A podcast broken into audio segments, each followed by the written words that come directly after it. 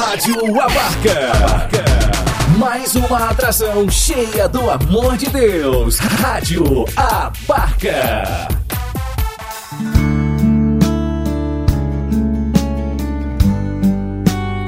Deus fala com você. Com Padre Ricardo Silva Carlos.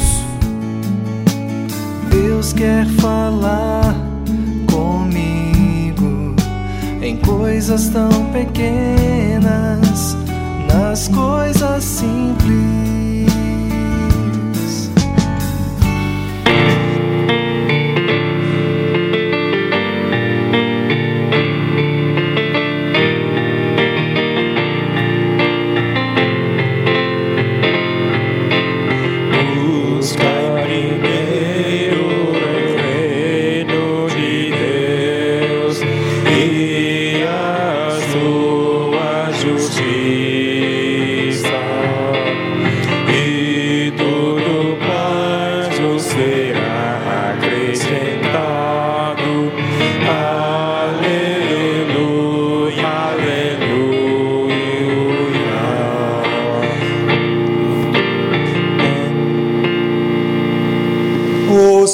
Esteja conosco.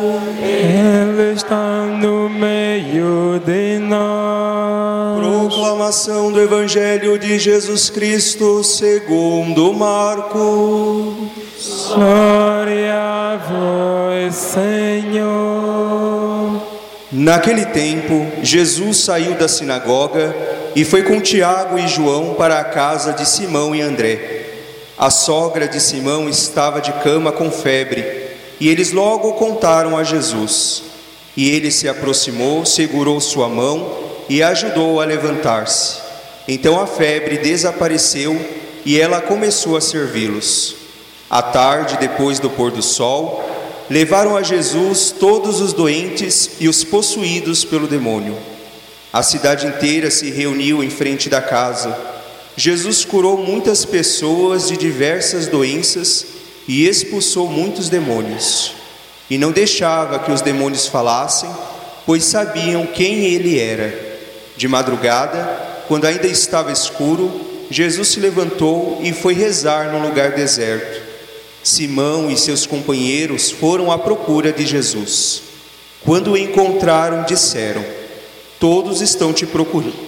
Todos estão te procurando. Jesus respondeu: Vamos a outros lugares, às aldeias da redondeza. Devo pregar também ali, pois foi para isso que eu vim. E andava por toda a Galiléia, pregando em suas sinagogas e expulsando os demônios. Palavra da salvação. Glória a vós, Senhor.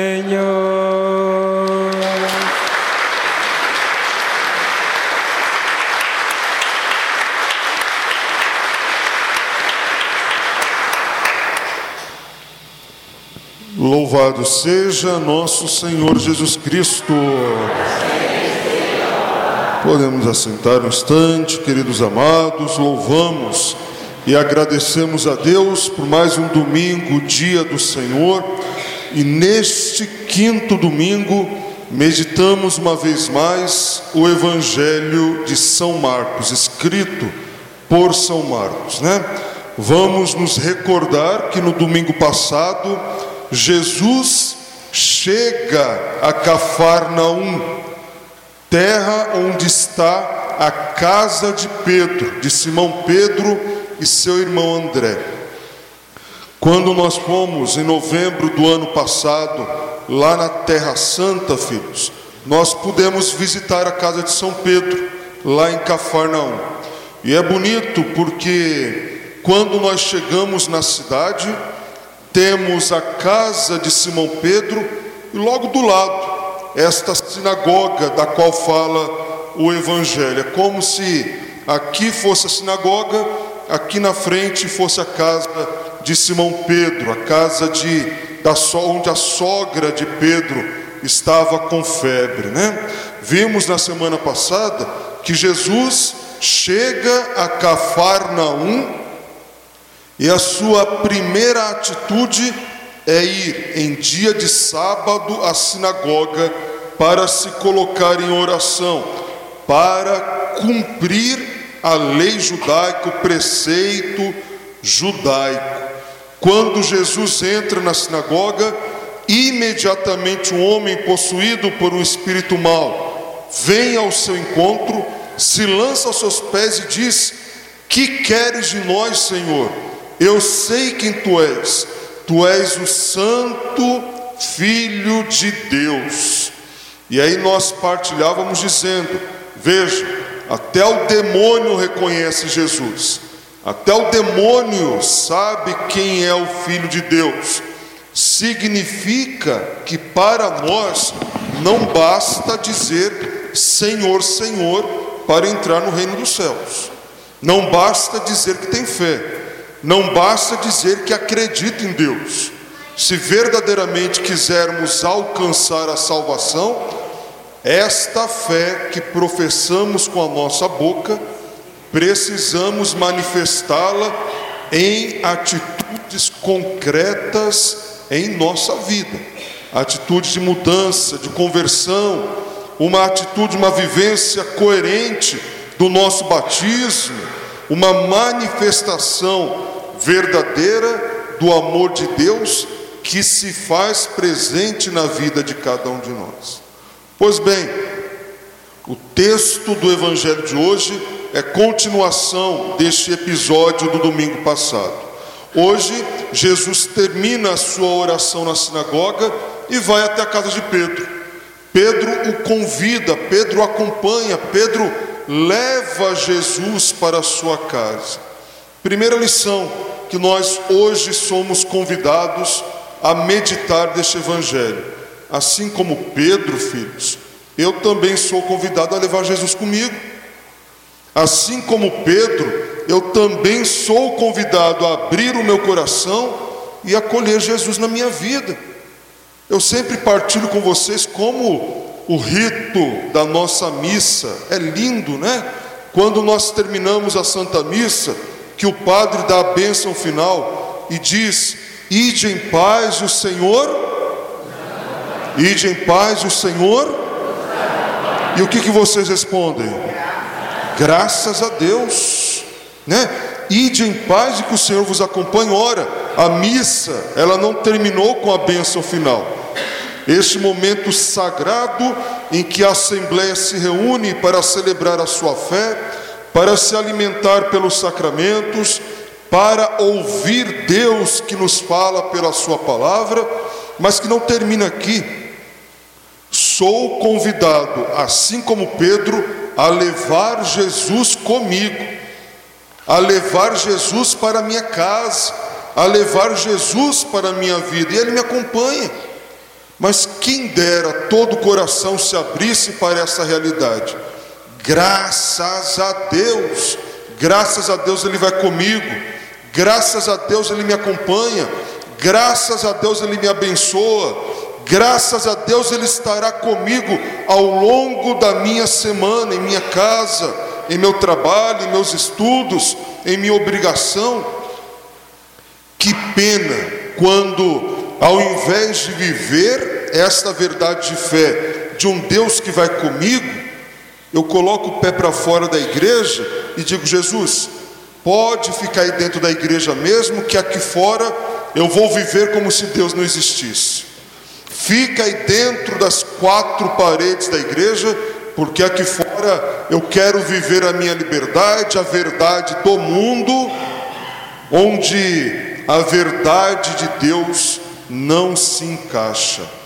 Esta não foi a atitude de Pedro.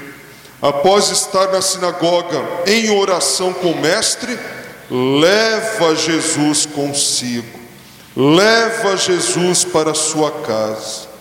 E Jesus diante deste convite, diante desta abertura, diante desta, deste coração generoso de Pedro, lhe concede uma graça, realiza o milagre daquela sogra que estava doente, simplesmente pega a sogra pelas mãos, levanta esta mulher, imediatamente ela é curada e se coloca a serviço do Senhor e do próximo. Segunda lição, filhos: a todo aquele que abre o coração, a todo aquele que acolhe Jesus, mais do que em sua casa, ou acolhe em sua vida, Jesus também toma pelas mãos, levanta e nos coloca de pé. Como sempre partilhamos, não significa que ao aceitar Jesus, ao caminhar com Cristo, eu não vá ter dificuldades, muito pelo contrário, né? Quer ser meu discípulo, tome a sua cruz de cada dia e me siga. Mas ao abrir o coração para a palavra do Senhor, para a sua presença em minha vida, em minha história, ele também me toma pelas mãos e diz: Ricardo, levanta, eu estou contigo. Ricardo, levanta, se fortalece, eu não te abandono. Ricardo, levanta, você não está sozinho, porque eu te abençoo, porque eu estou na tua vida, porque eu te acompanho em todos os momentos de sua caminhada. É Deus que nos dá força, filhos, é Deus que nos dá o ânimo, porque tantas vezes o que o mundo quer fazer é nos derrubar, né? Mostrar que não vale a pena, não vale a pena ser de Deus, não vale a pena amar a Deus sobre tudo e sobre todos, não vale a pena amar o próximo, não vale a pena nem mesmo viver. Olha a primeira leitura, quando ontem eu estava meditando esse texto de Jó, eu falei, pelo amor de Deus, se for para viver como Jó está falando na primeira leitura, é melhor cortar o pulso, né? Porque, pelo amor de Deus, que visão pessimista. Vejam o que ele diz: não é acaso uma luta a vida do homem sobre a terra? É, lógico que é, né? A nossa vida sobre a terra é uma constante batalha, luta, sofrimento. Como o padre acabou de dizer, a nossa vida nessa terra é um constante tomar a cruz de cada dia e caminhar. Quem aqui pode erguer as mãos e dizer: Olha, a minha vida é mamão com açúcar, não tenho problema nenhum, não tenho dificuldade nenhuma, não passo por nenhuma aprovação. Tem alguém que está assim?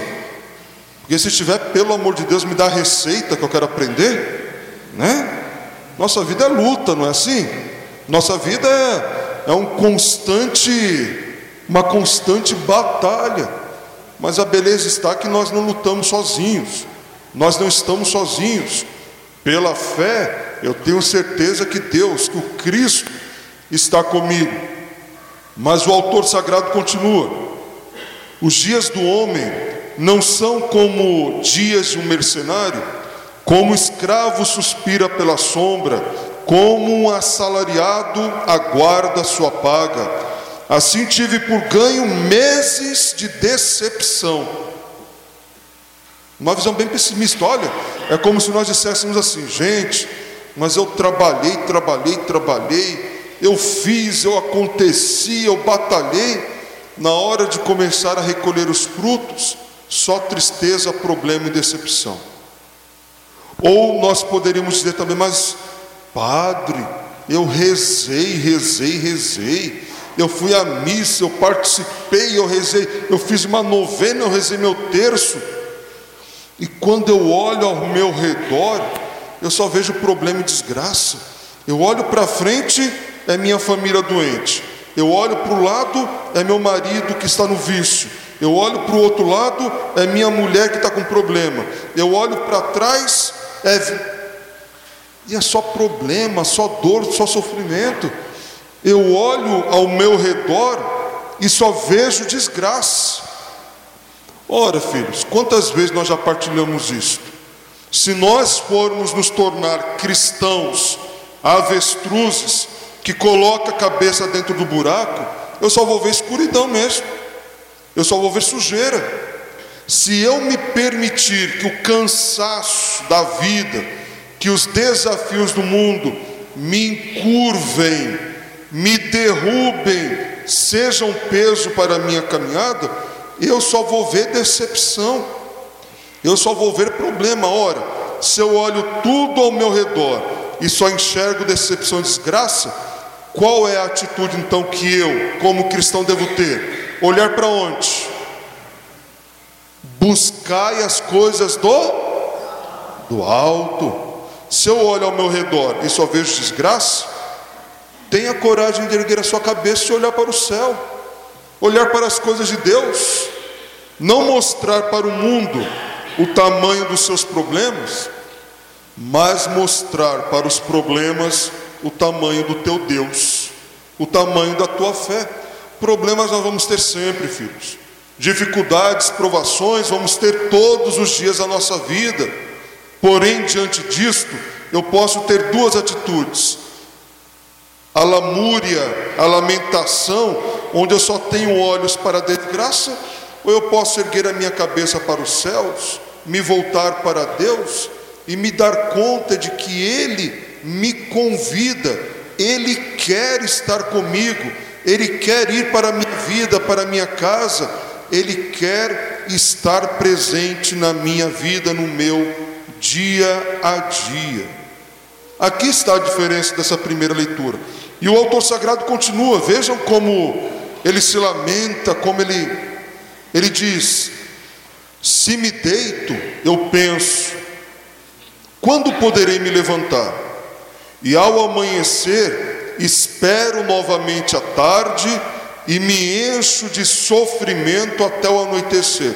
Pela misericórdia, esse homem está sofrendo o dia todo. Que sofrimento! Meus dias correm muito mais rápido do que a lançadeira do tear e se consomem sem nenhuma esperança. Lembra-te que minha vida é apenas um sopro. E olha como ele termina a leitura. E meus olhos não voltarão a ver a felicidade. Pela misericórdia de Jesus. É o homem que já está encurvado pelo peso da própria vida. Uma pessoa que perdeu totalmente a esperança. Graças a Deus aqui no meio de nós não tem ninguém assim. Né? Aqui é todo mundo otimista, aqui é todo mundo feliz, aqui é todo mundo alegre, né? Aqui ninguém lamenta, aqui ninguém reclama da vida. Quem dera fosse assim, né? Infelizmente, tantas vezes, repito, ao invés de olharmos para o alto e contemplarmos as maravilhas de Deus, nós só olhamos para a desgraça e contemplamos as nossas dificuldades. Cristo é aquele que quer entrar na minha casa.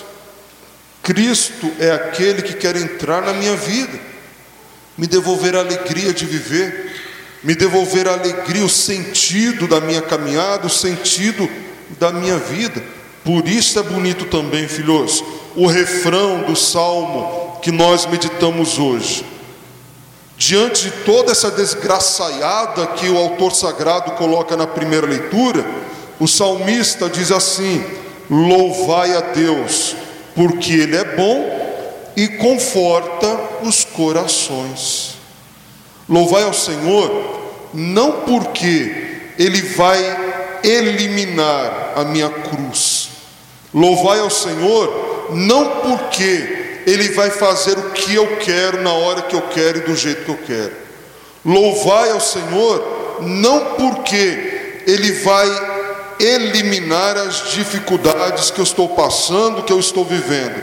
Não, louvai a Deus, porque Ele é bom e porque Ele nos conforta, Ele nos fortalece. Eu repito mais uma vez: Ele faz comigo, com cada um de nós, da mesma forma como fez com a sogra de Pedro. Quando estivermos caídos, desanimando, quando estivermos enfraquecidos, se eu tiver a coragem de voltar o meu olhar para os céus e implorar a presença, o amor, a misericórdia de Deus, Ele também me toma pelas mãos, me coloca de pé e diz: Ricardo, ânimo, força, eu estou contigo. E aí nós podemos testemunhar todos nós, né, filhos? Quem nunca fez essa experiência de um momento difícil da sua vida, de um momento de provação na sua caminhada e experimentou a presença, o amor, a força de Deus na própria vida? Quem nunca passou por essa experiência? Da certeza de que nós não estamos sozinhos. Deus está conosco nos abençoa, nos fortalece, nos coloca de pé e, muito mais que isso, permanece ao nosso lado. Não simplesmente nos põe de pé, mas caminha conosco, vai conosco. Lógico, se eu permitir, se eu abrir o meu coração e aceitar, vai conosco para a nossa casa, para o nosso trabalho, para o nosso dia a dia, para a nossa semana. Por isso, repito mais uma vez, é que nós dizemos no final da missa: graças a Deus. Graças a Deus, terminando a missa, graças a Deus, Ele vai comigo, graças a Deus, Ele vai me acompanhar, graças a Deus, Ele vai abençoar a minha semana, graças a Deus, Ele vai permanecer na minha vida. Por isso, queridos, neste quinto domingo do tempo comum, nessa liturgia tão bonita que nós acabamos de ouvir, vamos fazer esse propósito, né? De deixar que essa palavra penetre o nosso coração, de deixar que o Cristo que me alimenta na Eucaristia permaneça em minha vida e vá comigo, né? Não vamos viver lá no mundo como se Deus não existisse, como se Deus não estivesse do meu lado, não. Ele me acompanha, ele me abençoa, ele vai estar comigo me protegendo em todos os momentos de minha caminhada. Que ele verdadeiramente encontre um coração aberto e um coração disposto a acolher, ouvir e obedecer à sua santa vontade. Amém? Louvado seja nosso Senhor Jesus Cristo.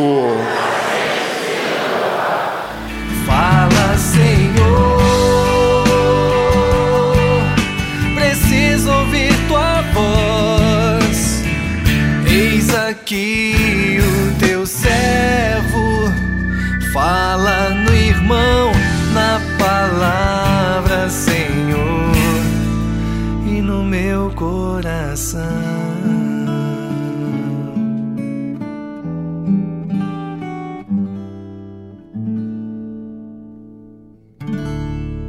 Rádio Abarca. O amor de Deus pra você.